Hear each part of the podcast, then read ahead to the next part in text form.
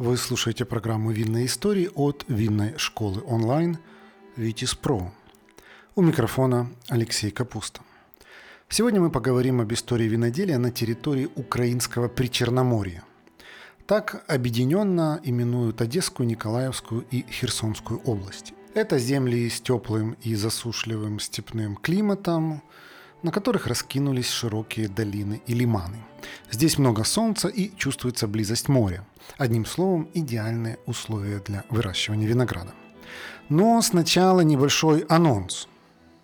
Мы начали второй винный подкаст. Это серия интервью с профессионалами рынка вина. Если вам интересен такой формат, то найдите нас в поиске, просто набрав второй винный. Ну а мы возвращаемся к истории Украинского Причерноморья, остановились мы на той мысли, что здесь идеальные условия для выращивания винограда. Именно так, вероятно, и подумали древние греки, которые в период между VI и IV веком до нашей эры основали здесь свои колонии. И надо сказать, что они довольно-таки неплохо преуспели в развитии причерноморского виноделия. Дальше по их стопам пошли римляне, которые много привнесли в винную культуру этих земель. Увы, с падением Римской империи все эти достижения были нивелированы и буквально растоптаны грубыми варварскими сапогами. И затем в истории причерноморского виноделия случается многовековой провал, вплоть до XVIII века. Нет, нельзя сказать, что там совсем не делали вина. Поговаривают, что запорожские казаки высаживали виноградники в Херсонской области именно для этих целей. Ведь они, как мы помним, были знатными винными ценителями. Однако, если говорить в целом, то культурного виноградарства как такового на этих землях не было. Лозы росли хаотично, пылились под жарким степным солнцем и дичали. И так продолжалось вплоть до конца XVIII века – и вот вдруг в винной истории украинского Причерноморья случается прорыв. И почему же, спросите вы? Здесь сыграла роль много факторов, но главное из них – это переселение народов и влияние аристократии. Давайте разберем все это, что называется, по полочкам. Итак, вам может быть любопытно, откуда в Одесской, Николаевской и Херсонской областях взялись колонии немцев, болгар, гагаузов, Начнем с того, что земли Северного Причерноморья долгое время оставались незаселенными. И вот в 1763 году Екатерина II, чтобы исправить эту ситуацию, издает манифест, разрешающий иностранцам приезжать в Россию и селиться где хотят. Особые льготы предусматривались для тех, кто обосновался на необжитых землях Причерноморья. Этих поселенцев освобождали от воинской повинности и уплаты налогов на целых 30 лет. Первыми начали массово съезжаться сюда болгары с 1769 года, и их миграция продолжалась на протяжении всех русско-турецких войн. Своим новым пристанищем переселенцы выбрали Одесскую область, осваивая территорию в районе Измаила. В итоге болгары образовали более 80 колоний, которым местные власти давали особый статус самоуправления. Начиная с 1810-х годов в Причерноморье приезжают немцы. Так появляется колония Новый Данцих на Николаевщине, а также в районе Бурджака в Одесской области и на Херсонщине. Всего на территории Причерноморья в период с 1813 до 1842 года образовалось около 24 немецких колоний. Помимо этого сюда массово мигрируют молдаване, гагаузы, армяне и чехи. Как я уже говорил, поселенцам в те времена давали весьма щедрые льготы. Местные власти понимали, что большинство колонистов пребывали из стран с развитой винной культурой, поэтому изначально решили ориентировать их на развитие виноградарства – Приезжим выделяли земельные наделы, выдавали лозы для высадки и всячески поощряли их успехи в выращивании винограда. Да и сами поселенцы были рады заняться тем, что делали на родине и что умели лучше всего. Одним из таких успешных примеров стала швейцарская колония Шаба под Одессой. Ее основали в 1822 году франкоязычные переселенцы, а затем в 1860-х к ним присоединились и немецкоязычные. Швейцарцы занимались садоводством, виноградарством, виноделием, делали прессы, бродильни и прочее оборудование для винной индустрии. Там жили и работали выдающиеся виноделы XIX века – Луи Винсент Тардан, Давид Даньи.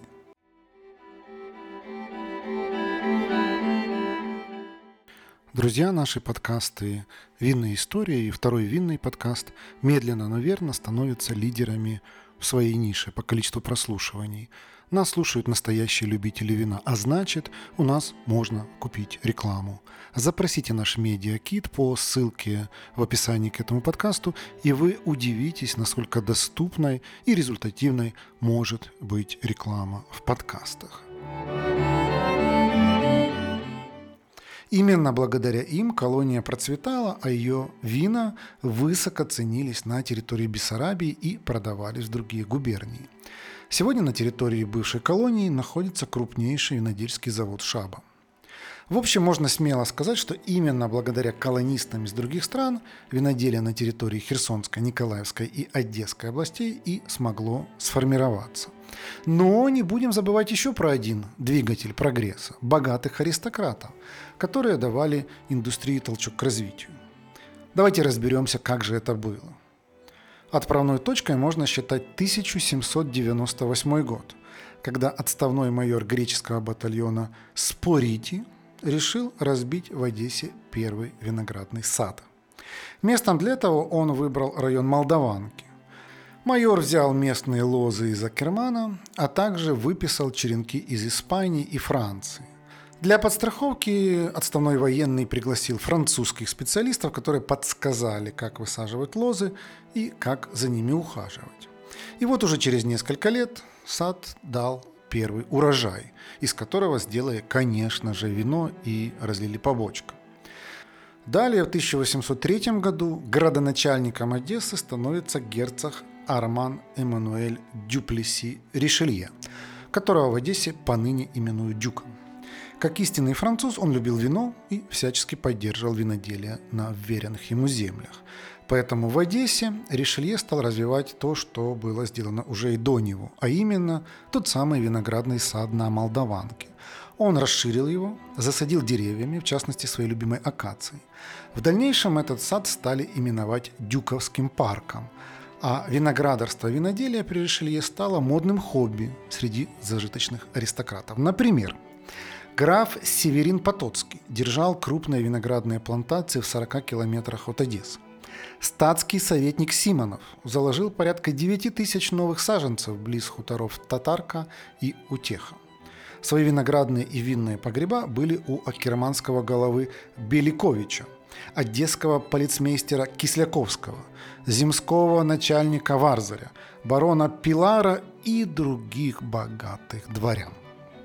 Вино, сделанное в имениях этих господ, в продажу не поступало, не говоря уже про экспорт.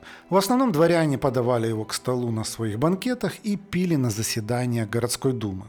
А еще хвастались друг перед другом своими виноградниками, как благородными скакунами.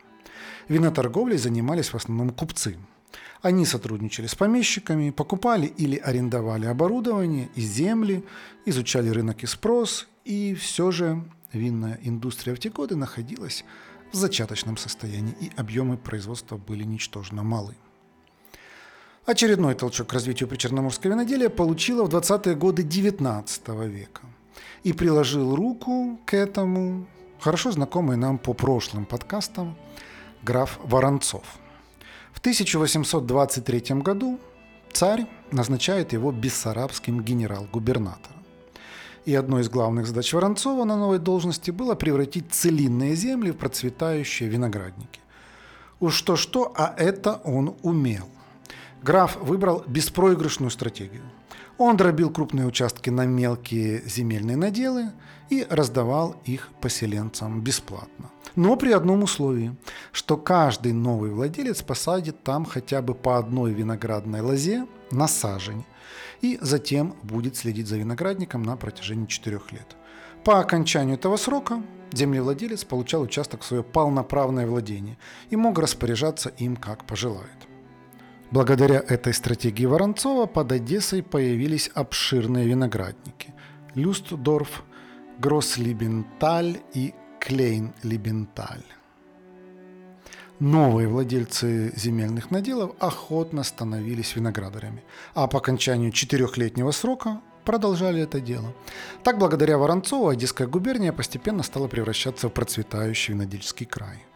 Когда в 1856 году граф умер, на гражданской панихиде по нему прозвучали слова «Этот человек превратил Одессу в Калифорнию». Развитие виноградарства и виноделия на территории Северного Причерноморья в 1820-е годы действительно можно сравнить с покорением Нового Света. В те годы закладываются крупные виноградные угодья в хозяйствах у помещиков Херсонского, Бобринецкого, Александрийского уездов. Основными регионами виноградарства становятся Бендерский и Акерманский уезды, Тарутинская и Саратская волости, Измаил – Болград, Килия. Активно развиваются колонии болгар и немцев, где поселенцы высаживают новые плантации. Одновременно с этим начинает развиваться виноградарство в Николаевской и Херсонской губерниях. Друзья, приглашаю вас заглянуть на сайт нашей винной школы Витиспро. Там вы сможете найти наши онлайн-курсы, в том числе короткие, стоимость которых сравнима с ценой одной бутылки вина. У нас есть экспресс-курсы для совсем начинающих, есть фундаментальные, углубленные, есть бизнес-курсы и профессиональные обучающие программы для тех, кто хочет сделать карьеру в сфере вина. Нашу страницу найти очень легко. Ее адрес vitis.academy. На всякий случай ссылку на нее – оставлю в описании к этому подкасту. Как заметил один из исследователей того времени, где вполне поспевают арбузы и дыни, будет созревать и виноград.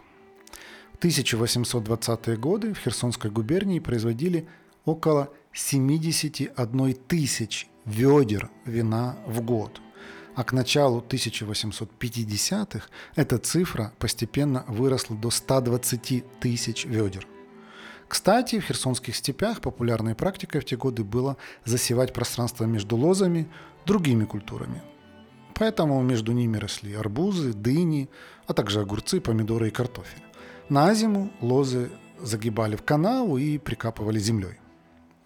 Вино, которое делали крестьяне, обычно выпивали на месте, потому что урожаи были скудными. Лучшие вина Херсонщины и Николаевщины делали из винограда, выращенного на юго-западных склонах. А вот низинным участкам не везло. Если урожай не затапливало во время весенних паводков, то он выгорал в летнюю засуху. И все же во второй половине XIX века винная индустрия на этих землях постепенно приходит в порядок. А вино начинают продавать и в соседние города перекупщикам, а те уже перепродают его и в другие губернии.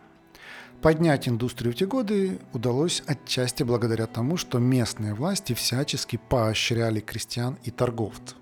Например, когда одесский купец Иван Рубо высадил на своих землях вдоль Тираспольского тракта 250 тысяч кустов винограда, то получил от генерал-губернатора награду в 200 рублей. Передовым центром бессарабского виноделия в тот период был Аккерман, ныне Белгород-Днестровский. У многих этот город ассоциируется со старой крепостью, возвышающейся над Днестровским лиманом, но не все знают, что в XIX веке она успела побывать и центром местного виноделия, и даже винодельским училищем. На склонах береговых косогоров выращивали виноград, а в погребах стояли бочки с вином. И все это благодаря графу Паровичини – который смог превратить заброшенные турецкие виноградники в процветающие угодья. Уже в 1826 году разлил первое аккерманское вино – целых 32 тысячи бутылок. В дальнейшем виноградниками тут занимаются виноградари Карл Тардан, сын винодела Луи Винсента Тардана из колонии Шаба. Он ухаживал за садом 10 лет и на протяжении этих лет каждый трудоспособный горожанин Акермана был так или иначе связан с виноделием. Эта индустрия была здесь буквально градообразующей. Еще один неожиданный факт заключается в том, что одесские катакомбы в XIX веке тоже были тесно связаны с виноделием. И к этому приложил руку колонист по имени Отто Графбауэр. Он долго исследовал их ландшафт, температурный режим, влажность и пришел к выводу, что эти пещеры идеально подходят для хранения вина. Отто опубликовал результаты своего исследования в местной немецкой газете, а затем их разместили на русском языке в Одесском вестнике. И тут начался настоящий бум. Идея превратить каменоломни в винные погреба пришлась по душе многим тогдашним одесским предпринимателям. В период с 1885 по 1910 был в истории виноделия Северного Причерноморья настоящим прорывом. Активно увеличиваются площади виноградников, растут объемы производства. В 1895 году в Одессу приезжает человек, который дал бессарабскому виноградарству очередной мощнейший толчок к развитию. Им был Василий Егорович Таиров – до этого он три года обучался виноделию за границей, стажировался на виноградниках Франции, Германии, Италии и других европейских стран. Поэтому приехал в Бессарабию уже с солидным багажом знаний. В Одессе Таиров поселился на улице Канатной, дом 19, и там же разместил редакцию своего журнала «Вестник виноделия». И сразу же, засучив рукава, начал активную работу над проектированием новых виноградников. Кроме того, Таиров боролся с фальсификацией вина и лоббировал законы для усиления контроля его качества. Все это время ученые мечтают о собственной научной станции. И вот, наконец, в 1902 году ему выделяют помещение и участок под Одессой. Дальше начинается усердная работа, и 5 февраля 1905 года ученый наконец-то смог официально открыть научную станцию виноградарства. Изначально в штате у него было всего два сотрудника. Но это было прогрессивное для своего времени предприятие, которое двигало виноградарство вперед. Не зря же уже в первый год работы станцию наградили золотой медалью на Миланской международной выставке. Таиров активно развивал свое детище, расширял сферу деятельности станции. Там проходили выставки, беседы, лекции, проводили революционные эксперименты по созданию новых сортов. Помимо этого, Таиров был страстным коллекционером вин. Он собрал большую коллекцию редких экземпляров с разных уголков планеты, и особый интерес в ней представляли вина подделки под настоящие. Парадокс в том, что некоторые из них были настолько искусно подделаны, что стоили дороже оригиналов. Увы, сегодня эта коллекция была утеряна.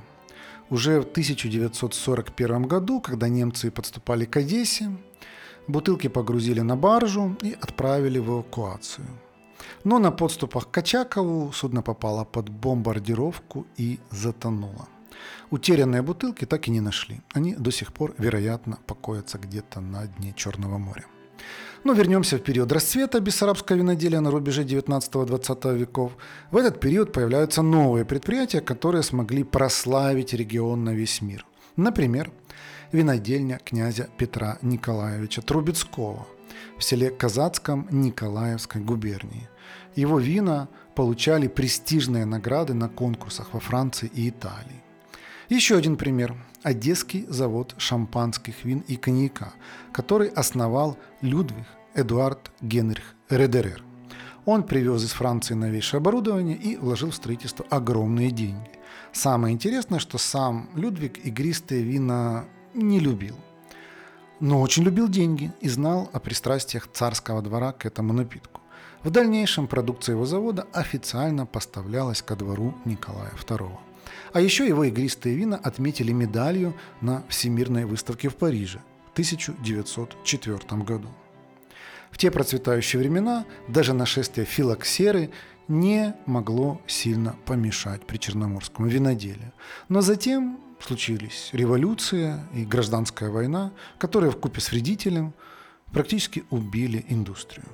Многие успешные винодельские регионы отошли к Румынии, на оставшихся землях виноградники приходили в упадок.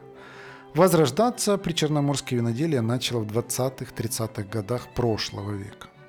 В этот период расширялись виноградники, и увеличивались объемы производства, потому что это было частью советского подхода к виноделию. Упор на количество, но не на качество. Поэтому с тех самых пор одесские вина в сознании большинства советских граждан начали ассоциироваться с дешевыми крепленными напитками с не очень приятным вкусом. Из хорошего. В 1931 году винодельческую станцию Таирова повысили до научно-исследовательского института виноградарства и виноделия. И в 1950-е годы этот институт вывел новый сорт, который со временем стал своего рода визитной карточкой бессарабского виноделия, а именно одесский черный, который получился путем скрещивания сортов Кабарне Савиньон и Аликант Буше. Новый виток случился у причерноморского виноделия в 50-70-х годах прошлого века. Но затем, с началом антиалкогольной кампании Горбачева в 1985-м, все эти достижения были сведены на нет. И вот в начале 90-х в независимую Украину этот регион вошел с полностью разрушенной винной инфраструктурой. В то же время это было перерождение, возможность построить все по-новому, с нуля. И сегодня, подводя итоги, можно сказать, что причерноморская винная индустрия сделала огромный скачок вперед. В наши дни здесь работают много винных заводов, как небольших крафтовых, так и крупных. Это винодельни Бейкуш, Колонист, Виногулиевых, винодельское хозяйство князя Трубецкого, заводы Шаба и многие-многие другие – Вина из этого края становятся все лучше с каждым годом и получают престижные награды на международных конкурсах. На этой оптимистичной ноте мы завершаем наше путешествие по украинскому Причерноморью. А в следующий раз мы поговорим об истории одного культового винного бренда. Но пока поддержим интригу и не будем раскрывать, какого именно. Следите за нашими новыми выпусками. Вы слушали программу «Винные истории» от винной школы «Витис Про». Давайте дружить в соцсетях. В Телеграме наш канал называется «Второй бокал», в Инстаграме vitis.academy, а на YouTube мы называемся «Что пьем». И не забывайте про наш второй винный подкаст –